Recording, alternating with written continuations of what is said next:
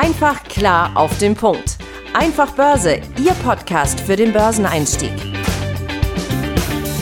Die im Podcast besprochenen Aktien und Fonds stellen keine spezifischen Kauf- oder Anlageempfehlungen dar. Die Moderatoren oder der Verlag haften nicht für etwaige Verluste, die aufgrund der Umsetzung der Gedanken oder Ideen entstehen. Und damit herzlich willkommen hier zum Einfach Börse Podcast. Mein Name ist Benjamin Heimlich und ich sitze hier mal wieder mit meinem Kollegen Tim Temp in unserem virtuellen Studio. Hi Tim. Hi Ben und hallo ihr da draußen. Bevor es losgeht, ähm, noch ein kleiner Hinweis in eigener Sache. Wir haben ein Paket für euch geschnürt und zwar gibt es ein Spezialangebot für 50 Euro könnt ihr zwölf Ausgaben, also ein Jahr lang die Einfach Börsehefte entweder als Print oder digital beziehen und außerdem ähm, gibt es als zusätzlichen Bonus noch das kleine Buch der Börsenzyklen obendrauf. Also wenn euch das interessiert, ähm, googelt einfach mal ähm, einfach Börse Abo. Da findet ihr uns dann sehr schnell und ich glaube, das ist ein ganz, ganz schönes Angebot, um mal so reinzukommen. Wir wollen uns heute mit äh, einem Thema beschäftigen oder einer Frage beschäftigen, die auch immer wieder aufkommt, nämlich dem äh, der, der Annahme, dass ähm, wir als Privatanleger ja gegen sie, gegen die dicken Fische im Kapitalmarkt, also Hedgefonds, Banken, professionelle, institutionelle Anleger, oftmals gar keine Chance haben, weil die natürlich viel mehr Ressourcen, viel mehr Kapital, ähm, Ressourcen auch im Sinne von Manpower haben. Und ähm, da wollen wir jetzt einfach mal drauf eingehen, die nächsten 20 Minuten uns damit auseinandersetzen, welche Vor- und Nachteile wir als Privatanleger haben, aber eben auch, ähm, dass wir gegenüberstellen, was denn so die, die Zwänge, aber auch Freiheiten sind, die eben große institutionelle äh, Kapitalmarktteilnehmer haben. Ja, ganz genau. Also und auch gerade jetzt in der Vorbereitung, da ist mir auch nochmal bewusst geworden, da hatte ich ja regelrechte Backflash äh, oder Flashbacks, wie man es wie nennt, ähm, an meine ersten Stunden und Tage da auch an der Börse, völlig unerfahren, gar keine Ahnung davon. Äh, und dann geht's los. Ja, dann will man erstmal verstehen, was ist überhaupt eine Aktie und was soll ich überhaupt machen.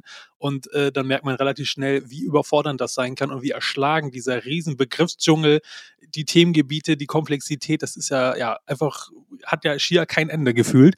Und ähm, genau darum soll es uns heute natürlich gehen, ähm, ob das wirklich so ist. Ähm, und damit starten wir jetzt ein bisschen hier in den Podcast rein. Und ja, zugegebenermaßen, es ist natürlich für den Privaten jetzt erstmal in erster Linie eine größere Herausforderung, ähm, die ersten Schritte an der Börse zu gehen und dort auch zu bestehen. Na, ist ja erstmal ganz offensichtlich. Natürlich, man muss sich erstmal Wissen aneignen, ja, man muss viele Sachen ausprobieren, man hat vielleicht nicht mal jemanden im Bekannten- oder Freundeskreis, der schon erste Erfahrungen hat, wo man sich vielleicht orientieren kann und der ihm so ein bisschen an die Hand nimmt, ja.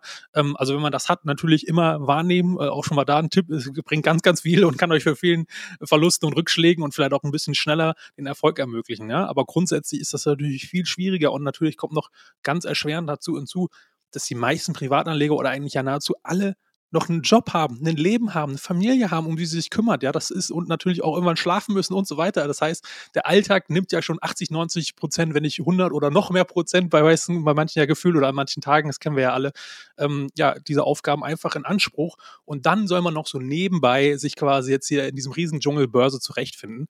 Ähm, das ist natürlich dann erstmal schon mal eine Hausnummer.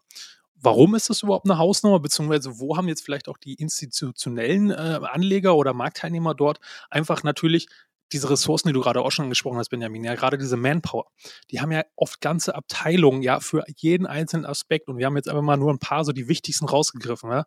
Sagen wir mal, gesamtvolkswirtschaftliche Entwicklung auf der Welt, Konjunktur, branchenspezifische Entwicklung, Risikomanagement, Money Management, Portfolioverwaltung, Research und Analysen zu den einzelnen Titeln und die auch kontinuierlich tracken, den Trade abwickeln, kontrollieren, haben die Preise gepasst, sind die Abwägungen, passt die Dividende, Steuern und so weiter. Ein Riesenpaket einfach, dass man da theoretisch als Privater ja auch irgendwie stemmen muss äh, oder ja in seiner One-Man-Show halt einfach abdecken muss. Und ähm, wir wollen euch aber natürlich jetzt nicht äh, den Mut nehmen da, sondern wir haben ja auch schon in unseren ersten Podcast-Folgen ähm, hoffentlich gut gezeigt, wie man clever und einfach den Schritt gehen kann, indem man beispielsweise über die Strategie und die Zielsetzung den Aufwand sehr stark verringern kann, das Risiko verringern kann und so erstmal kleine Schritte anfängt zu beginnen, ohne gleich ähm, ja dort vielleicht zu erschlagen zu sein, überfordert zu sein. Also auch da schaut oder hört nochmal gerne in unsere ersten Podcast-Folgen rein oder auch natürlich auf unseren YouTube-Kanal oder andere Social Media, wo wir auch immer nochmal kleine Videos mit unseren Kollegen machen, um einfach da nochmal, ja, die einzelnen Schritte so aufzuzeigen und das einfach so einfach so einfach wie möglich, ja, typisch einfach Börse äh, natürlich, ähm, dort einfach, ja, euch den, euch den Weg versuchen zu ebnen. Richtig. Und du hattest jetzt ja schon mal so das ganze ähm, Manpower und, und so weiter angesprochen. Ich meine, der, der signifikanteste Unterschied ist schlicht und ergreifend die finanzielle die finanzielle Power, die wir haben. Ne? Also auf der einen Seite verwalten eben diese großen Gesellschaften Millionen, Milliarden Beträge ähm, und wir haben jetzt in Anführungsstrichen nur unser eigenes Geld, das wir ähm, zum Investieren haben. Das heißt, in der Regel wird so ein durchschnittliches Depot von einem, von einem Privatanleger ja vier, fünfstelligen Betrag umfassen und äh, eben keine, keine Multimillionen. Das kann Vor-, das kann aber auch Nachteil sein. Also auf der einen Seite ähm, ist es natürlich ähm, ein, ein Nachteil, ähm, wenn ich mir die falsche Strategie raussuche. Beziehungsweise ich kann auch nicht alle Strategien abdecken, ne? weil in der Regel baut man ja mit mehreren Strategien praktisch so sein, sein Portfolio. Das heißt, ähm, wenn ich ein breit diversifiziertes Portfolio oder Depot mit Einzelaktien haben möchte, wo man sagt, ja, also mindestens mal 1000 Euro pro, pro Titel, ähm, dann bräuchte ich ja da schon alleine 10.000 Euro dafür. Ähm, ja, da kommt auch noch andere Sachen hinzu. Ne? Beispielsweise, wenn man jetzt ja, sich nur hier, wir beschränken uns ja jetzt hauptsächlich auf Aktien oder Kapitalmarktanlagen, ja. Ähm, oft diese großen Fonds oder Hedgefonds oder Vermögensverwaltung, die haben ja noch ganz andere Produktklassen, die abseits von der Börse gehandelt werden. Ja, also so Stichwort dieses Riesenfeld an Private Equity, wo zum Beispiel Immobilien dazu gehören, direkte unternehmerische Beteiligung oder Anleihen oder sonstige kreditfinanzierte Sachen. Ja, das haben Private in der Regel überhaupt gar nicht die Möglichkeit, überhaupt mitzumischen, weil die Eintrittshürden so riesig sind. Ja, allein schon die Summen in der Regel zum Beispiel ein professioneller Marktteilnehmer, der überhaupt so eine Private Equity äh, semi-professionelle Zeichnung dort machen kann, das geht bei 250.000 Euro erst los und das ist nur das, eine Beteiligung. Genau, da äh, hast du ganz, hast du ein ganz kleines Ticket, ne? Also wenn du in genau. so einen genau. Fonds rein ja. investieren, so einen Private Equity Fonds, Venture Capital Fonds rein investieren möchtest, dann äh, kannst du das in der Regel nicht unter einem zwei Millionen, drei Millionen Minimum-Ticket. Ja, ganz genau. Und das ist halt gut. Bei einem Fonds, da hat man ja schon eine Streuung in sich, aber wenn man diese kleinen Tickets halt nimmt, das ist halt dann auch vielleicht nur eine Beteiligung von einem Unternehmen und davon bräuchte man ja eigentlich mindestens fünf bis zehn, um eine vernünftige Streuung zu haben. Also nur mal eine Vorstellung zu kriegen, was das für andere Dimensionen von den Summen und den Möglichkeiten sind. Aber auch da wiederum, ja, das ist für den Privaten natürlich irgendwie eine Art von Nachteil, weil er halt nicht alle Strategien, die er theoretisch vielleicht umsetzen möchte, umsetzen kann, einfach zweifelsohne, weil dort halt einfach das limitierte Geld oft einfach die Hürde ist oder die Grenze, wo die dann überwunden werden kann. Aber wir sind ja bei einfach Börse. Da gibt es natürlich auch andere Möglichkeiten, das quasi zu umgehen oder dieses Problem zu lösen. Nämlich sich halt eben nicht auf diese total komplexen, umfangreichen äh, Strategien, wie es halt irgendwie ein Hedgefonds oder ein Vermögensverwalter in 100 Prozent seiner Aufgaben sozusagen macht. Man kann ja auch nur einen Teil davon abdecken, ja, und zum Beispiel ähm, eine Kombination machen mit einem Sparplan und zum Beispiel Fonds oder Einzelaktien. Da muss man halt nicht 10.000 Euro haben, sondern man kann zum Beispiel, bei vielen Banken gibt es mittlerweile ab 25 Euro sowohl Fonds, also sei es jetzt ETFs oder aktiv gemanagte oder Einzelaktien ab 25 Euro oder teilweise sogar noch weniger pro Einzelinvestment Investment pro Monat. Das heißt, 10 Aktien, a 25 Euro, bis man bei 250 Euro. Das ist auch ein Betrag, den in der Regel eine Normalo stemmen kann. Und wie gesagt, wenn der Betrag sogar noch weiter runtergeht, je nach Bank, teilweise habe ich schon gesehen, 1 Euro pro Aktie. Äh, also auch da ist theoretisch alles möglich. Heutzutage dank des technologischen Fortschritts und dieser Konkurrenzkampf, dass da auch die Anbieter immer günstigere Produkte und günstigere Preise für die Privatanleger machen. Ne? Richtig. Und auf der anderen Seite, dadurch, dass wir ja unser eigenes äh, Geld investieren, haben wir wirklich auch 100 Prozent der Entscheidungsgewalt darüber, wo wir es investieren. Also wir haben keine, keine Anlagerichtlinien, die uns eben eine gewisse Verteilung vorschreibt. Wir haben keinen Prospekt, den wir an unsere Zeichner rausgegeben haben, in denen wir ihnen zusagen, wir ähm, investieren eben einen gewissen Prozentsatz in diese und jene Geschichten und einen gewissen Prozentsatz hier wir, wir können da wirklich zu 100 Prozent frei entscheiden. Auch nämlich ob wir überhaupt investieren wollen. Ne? Also wenn es beispielsweise ähm, wir keine guten Chancen sehen aktuell oder der Meinung sind, dass momentan ein Marktumfeld ist, das eben nicht vielversprechend ist, dann lassen wir es einfach. Ein ja. Institutioneller muss, muss Geld anlegen.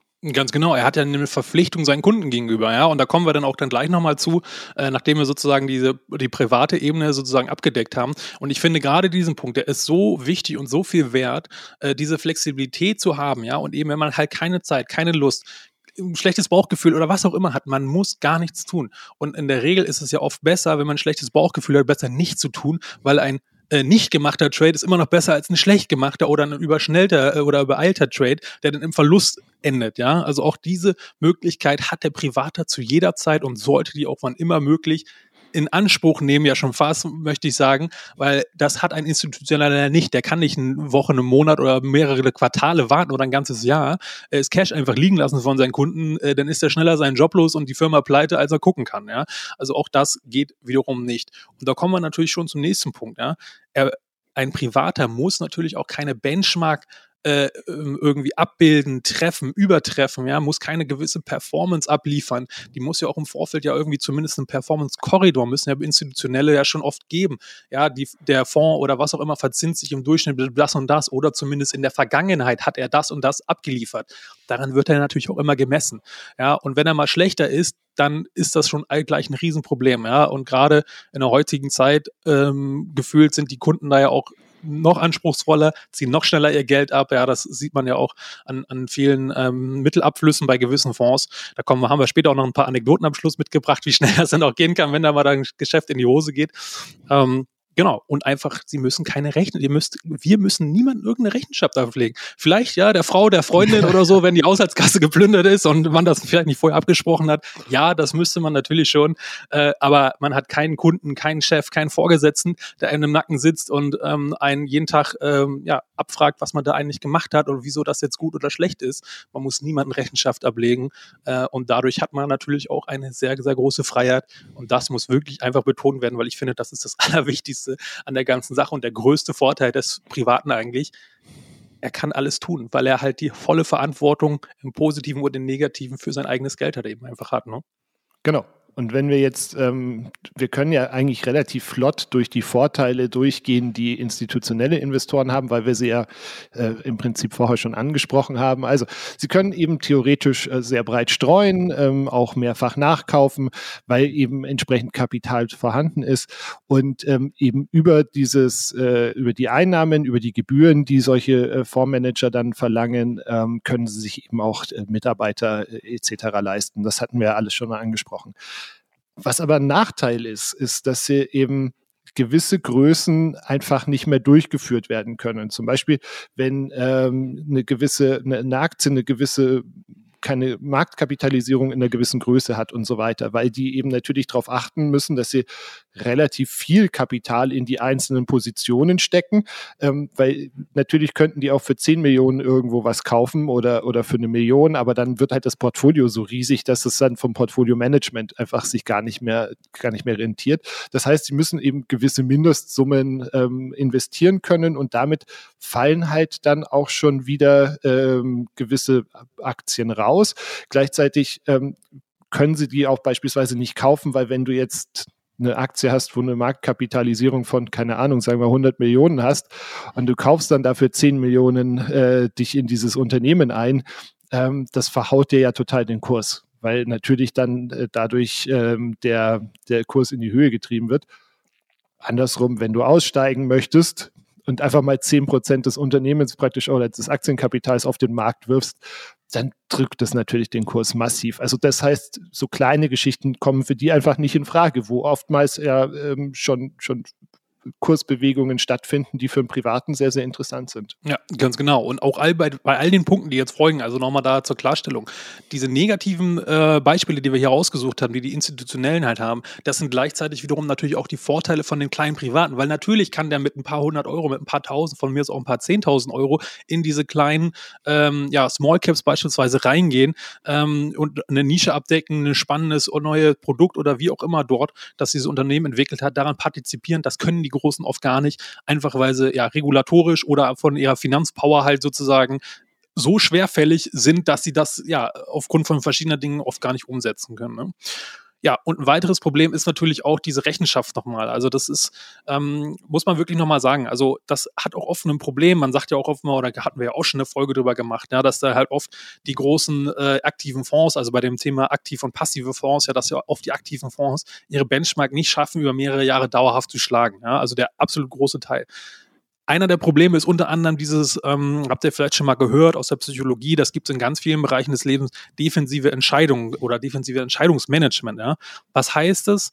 Das heißt, dieses Gelder kommen ja von den äh, vom, von Kunden und das gehört nicht diesem Unternehmen. Das heißt, sie müssen Rechenschaft ablegen. Wenn sie Rechenschaft ablegen müssen und das jedes Jahr sich neu beweisen müssen, dann werden sie in der Regel Entscheidungen treffen, diese, wenn, weil Kapitalmarkt ist halt Zukunft, das ist ungewiss, das heißt, sie haben, können ja auch nur mit Wasser kochen, wie wir alle, sie wissen auch nicht, was passiert. Dann müssen sie natürlich darauf vorbereitet sein, wenn ihr Investment oder der Fonds nicht so gut performt, wie es sich vielleicht vorgestellt haben, dass sie zumindest eine gute na sagen wir mal, Ausrede oder eine Art ähm, ja, Erklärung Begründung. dafür haben, ja, Begründung, warum das jetzt nicht so gut gelaufen ist, wie es ist. So, und in der Regel passiert ja folgendes: Dann wird halt eine Entscheidung getroffen für ein Investment beispielsweise, was man sehr gut rechtfertigen kann, obwohl es nicht vielleicht die allerbeste Investment-Opportunität am Markt gerade ist. Ja, weil man die vielleicht schlechter rechtfertigen kann. Oder weil der Großteil der Analysten oder Banken sagen, die Branche ist gerade top und die andere ist flop. Und wenn man dann ankommt als schwarzes Schaf und sagt, ich will aber in diese Flop-Aktie den Fonds mit Kundengelder investieren und das fällt gegen die Wand, na dann kann man sich ja vorstellen, was da an dem Unternehmen und an der Position los ist, an dem Verantwortlichen, der diesen Trade dort an, äh, ähm, ja, abgewickeln wollte oder dann auch vielleicht getan hat. Ne? Genau, gibt es ja auch den alten Spruch, uh, you won't get fired for buying IBM. Ähm, also das führt halt dann eben dazu, dass ähm, oftmals eine Konzentration bei denen, äh, bei den Aktien stattfindet, die allgemein verbindlich so als als robust und, und äh, ja, stabil gelten, ähm, aber wenig Neues, wenig Aufregendes. Das Risiko wird einfach minimiert. Ne? Ähm, sie müssen auch eben ähm, häufig gewisse Punkte erfüllen. Also und, selbst wenn die diese 100 Prozent ihrer Punkte erfüllen, also von von Anlagekriterien, ähm, von den äh, von der Marktgröße und so weiter und so fort, ähm, dann kann es halt immer noch sein, dass sie am Ende nicht rein investieren dürfen, weil keine Ahnung, das Risk Management, der Anlageausschuss oder irgendeine andere Abteilung ähm, hier blockieren, weil sie sagen, nö, wir sehen das jetzt anders als, als du, obwohl eben alle Boxes getickt sind, wie man so schön sagt. Ähm, und damit entgeht ihnen vielleicht auch die ein oder andere äh, interessante Anlagemöglichkeit. Ja, und auch die Entscheidungsprozesse natürlich aufgrund der Größe, weil die halt verschiedene Abteilungen haben, die alle ineinander wie Zahnräder greifen äh, sollen, in, in, im besten Fall, ja, ist natürlich auch dieser Entscheidungsprozess, ob jetzt ein Investment oder eine Transaktion stattfindet. Das ist nicht wie bei uns Privaten teilweise wirklich, dass man sich vor vorbereitet, äh, ein paar Stunden Research macht oder ähnliches und dann eine Transaktion macht. Das dauert teilweise Wochen und noch länger, ähm, um dort quasi eine, eine Transaktion durchzuführen, weil halt so viele Abteilungen das nochmal doppelt checken, nochmal prüfen, ja, weil, es, weil sich halt alle gegenseitig absichern wollen. Möglicherweise ist der Markt schon längst weggelaufen und die super Chance, wo man eingangs sich darüber unterhalten hat, die ist schon längst vertan, weil die Aktie schon 10, 20 Prozent nach oben gesprungen ist. Ja. Also sowas passiert im Privaten auch nicht. Dem hat, der hat eher das gegenteilige Problem, dass er vielleicht zu schnell eine Ad-Hoc-Entscheidung aus dem Bauch trifft. Ja. Also auch das äh, muss man ganz klar sagen, ist natürlich ein Nachteil von den Institutionen. Genau. Ich habe letztens zufälligerweise tatsächlich so, so, ich glaube, so ein Unternehmen gefunden, ähm, das eben genau in diese in diese Definition reinpasst. Also etwas sehr früh am Markt, noch relativ klein und ähm, von den meisten wahrscheinlich aufgrund der der Anlagerichtlinien auch gar nicht möglich. Ähm, Possabit heißen die. Es ist ein US, äh, es ist ein kanadisches Unternehmen, das im Prinzip äh, ein Tool, ein Blockchain-basiertes Tool anbietet für Cannabishändler in den USA, ähm, die Zahlungsabwicklung und ähm, die, die Verwaltung ihrer eigenen Finanzen super spannendes Thema, weil der Cannabismarkt äh, in den USA, der boomt. Ne? Also die haben ja, sind ja sehr viel weiter mit der Legalisierung als wir hier in Europa. Ähm, allein im letzten Jahr ist er um 40 Prozent gewachsen, ist jetzt 25 Milliarden Dollar schwer. Ähm, in den USA gelistete Zahlungsdienstleister, wie jetzt beispielsweise Visa oder Mastercard oder sowas, dürfen per Gesetz in dem Cannabis-Bereich keine Zahlungsdienstleistungen anbieten. Ähm, aber die Händler haben natürlich verständlicherweise ein Interesse daran, möglichst wenig Bargeld im Laden zu haben. Ne? Weil, also ich meine, äh, das ist ja für jeden Kriminellen dann ähm, ein gefundenes Fressen. Ähm, und jetzt hat Possabit eben mit ihrer Blockchain-Lösung ähm, da ein, ein, Tool gefunden, ähm, ist aber aktuell noch relativ klein. Also 92 Millionen Euro umgerechnet ist die Marktkapitalisierung und die Aktie kostet gerade irgendwie, ich glaube, einen kanadischen Dollar 20 Cent. Ähm, und das Ding wächst ohne Ende. Also allein im letzten im Quartal 3 haben die einen Umsatzsprung von äh, 173 Prozent gemacht sind aber noch nicht profitabel, aber das ist ja häufig bei so Wachstumsgeschichten so. Also man hat hier beispielsweise jetzt eine, eine spekulative Wachstumsrakete in einem absoluten Boommarkt, ähm, wo aber eben viele Institutionelle noch gar nicht rein investieren dürfen, weil eben vielleicht falscher Markt und ähm, deutlich zu klein. Wo man als, als Privatanleger tatsächlich die Möglichkeit hat, hier vielleicht schon ganz früh an so einem, an so einer Wachstumsstory zu partizipieren. Ob es jetzt eben die am Ende werden oder nicht, das ist natürlich dann immer das Risiko, dass man bei jedem Investment eingeht. Aber es ist, glaube ich, ein ganz, ganz schönes Beispiel dafür. Ja, ich finde das auch ein super Beispiel, besonders auch, du hattest es ja eben schon gesagt, äh, ja, Hedgefonds oder, oder große Kapitalmarktverwaltungsstellen, nenne ich es jetzt mal im Allgemeinen, die können dort in diese Aktie nicht investieren, weil sie die regulatorischen Vorgaben von ihrem internen, äh, sag ich mal, Regeln oder auch ähm, ja, vom Gesetzgeber gar nicht erfüllen. Aber du sagtest es schon, Visa und Mastercard die können auch nicht investieren, beziehungsweise dürfen da nicht rein. Ja, also dieses Problem hat man an ganz vielen Stellen an der Wirtschaft, wo halt einfach große Player aufgrund ja, ihrer Marktmacht ähm, oder aufgrund von Gesetzen oder anderen Rahmenbedingungen gewisse Sachen ja nicht tun können, obwohl sie es vielleicht gerne wollten, ja. Und wir als Private können das alles tun. Ja, und das ist natürlich eine schöne Sache.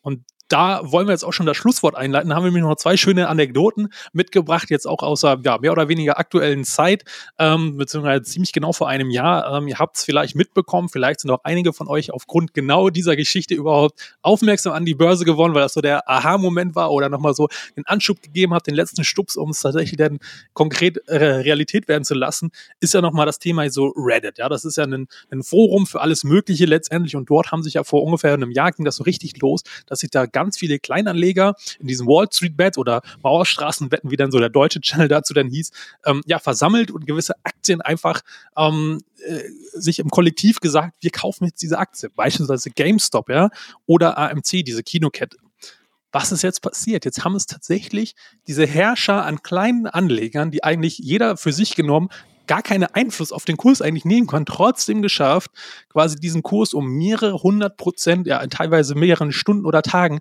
in die Höhe zu schießen. Dann kamen noch gewisse Marktmechanismen mit so einem Short Squeeze und so weiter dazu. Und was ist am Ende sogar passiert? Es sind sogar mindestens zwei, also zumindest habe ich die in der Recherche gefunden, äh, große milliardenschwere Hedgefonds äh, haben sich dort massiv die Finger verbrannt äh, und haben gegen diese kleinen abgelost, weil sie halt ja in ihrer äh, Meinung oder ihrem Tun immer das getan haben, was sie sowieso tun, nachgekauft, nachgekauft, noch mehr Druck gemacht, noch mehr Kapital reingestellt und irgendwann wird der Kurs schon sinken und am Ende werden wir Großen sowieso ja recht halten, weil wir haben ja die Power und die Kaufkraft na, Pustekuchen. Am Ende haben es dann den Kleinen halt tatsächlich, weil sie ja durch ihre Diamond Hands oder wie sie es auch immer dann bezeichnen, durch welche Strategie dann geschafft, ja, beispielsweise diese beiden Hedgefonds in die Knie zu zwingen. Die Hedgefonds haben natürlich gesagt, also einer musste in London zum Beispiel abgewickelt werden, also der hat einfach dann seinen Fonds geschlossen.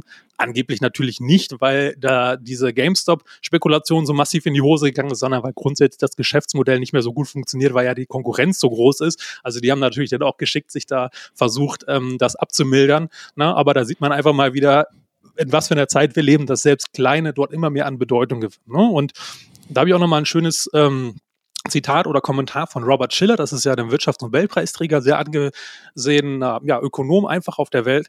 Ähm, der hatte kürzlich ein Interview gegeben und der hatte auch dort gesagt, ähm, dass er auch immer mehr sieht, dass die kleinen Privaten an Bedeutung gewinnen. Die haben, sind natürlich immer noch weil sie halt so viele kleine sind und nicht per, perfekt organisiert sind miteinander, wie jetzt zum Beispiel diese Reddit-Community, äh, ähm, da noch ein Nachteil natürlich im Gegensatz zu den großen Playern, aber die, das, dieser Nachteil schwindet halt immer mehr ne? und die großen Gewinne verlieren halt auch an, an Einfluss, äh, an Marktmacht und können ja durch Social Media können halt die Privaten auch immer mehr bewegen.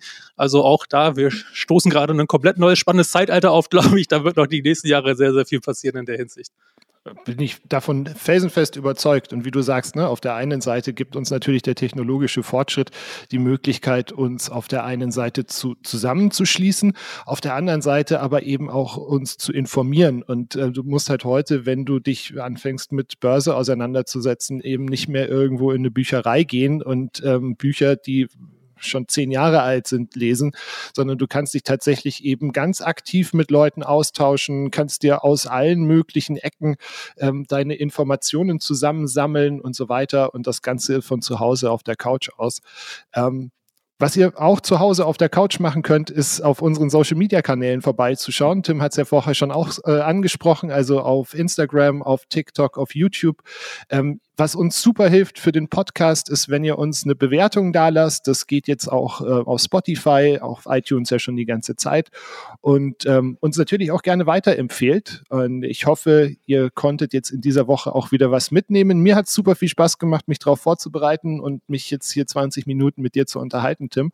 Und dann freue ich mich, wenn wir uns nächste Woche wieder hören. Ich sage auch vielen Dank für, für deine und, und eure Zeit da draußen. Und ja, wir hoffen, dass wir euch ein bisschen Mut machen konnten, ne? dass ihr, obwohl ihr nur die kleinen Privaten seid, Zeit äh, doch jede Menge Vorteile habt, die vielleicht nicht so offensichtlich sind und auch äh, ja, tolle Sachen an der Börse erreichen könnt. Und ja, wenn wir euch da ein bisschen bei helfen können, dann ist das doch schon sehr viel wert und das freut uns und demzufolge, ja, bis nächste Woche dann hoffentlich. Bis dann. Ciao. Ciao. Einfach klar auf den Punkt. Einfach Börse, Ihr Podcast für den Börseneinstieg.